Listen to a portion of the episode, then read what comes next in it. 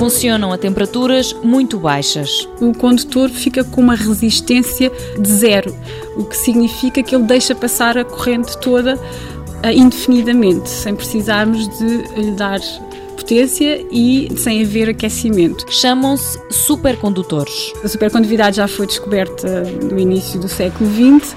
Claro que depois só se percebeu bem como é que funcionava bastante mais tarde, foi preciso a mecânica quântica para se conseguir perceber e houve muitos outros desenvolvimentos entretanto, mas já desde os anos 70 que se faz imagens de ressonância magnética que se usam supercondutores para construir as máquinas. Patrícia Figueiredo, investigadora do Instituto Superior Técnico de Lisboa, lida regularmente com este invento, utilizado, por exemplo, nas máquinas de ressonância magnética. Estas máquinas precisam de campos magnéticos muito intensos muito mais intensos, várias horas de grandeza acima, do, por exemplo, do campo magnético da Terra ao que estamos sujeitas.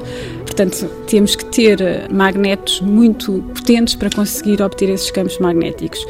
E a maneira de se obter é fazer passar uma corrente elétrica num enrolamento de um condutor e produzir desta forma um campo magnético. Quanto mais intensa for esta corrente, mais intenso vai ser o campo magnético criado. O problema com os condutores normais é que para aumentarmos a corrente temos que pôr mais potência, isso vai também levar a aumento da temperatura que a determinada altura será insuportável e portanto temos que interromper a produção do campo magnético. Surge assim a necessidade de criar os supercondutores, arrefecidos a uma temperatura de 273 graus negativos.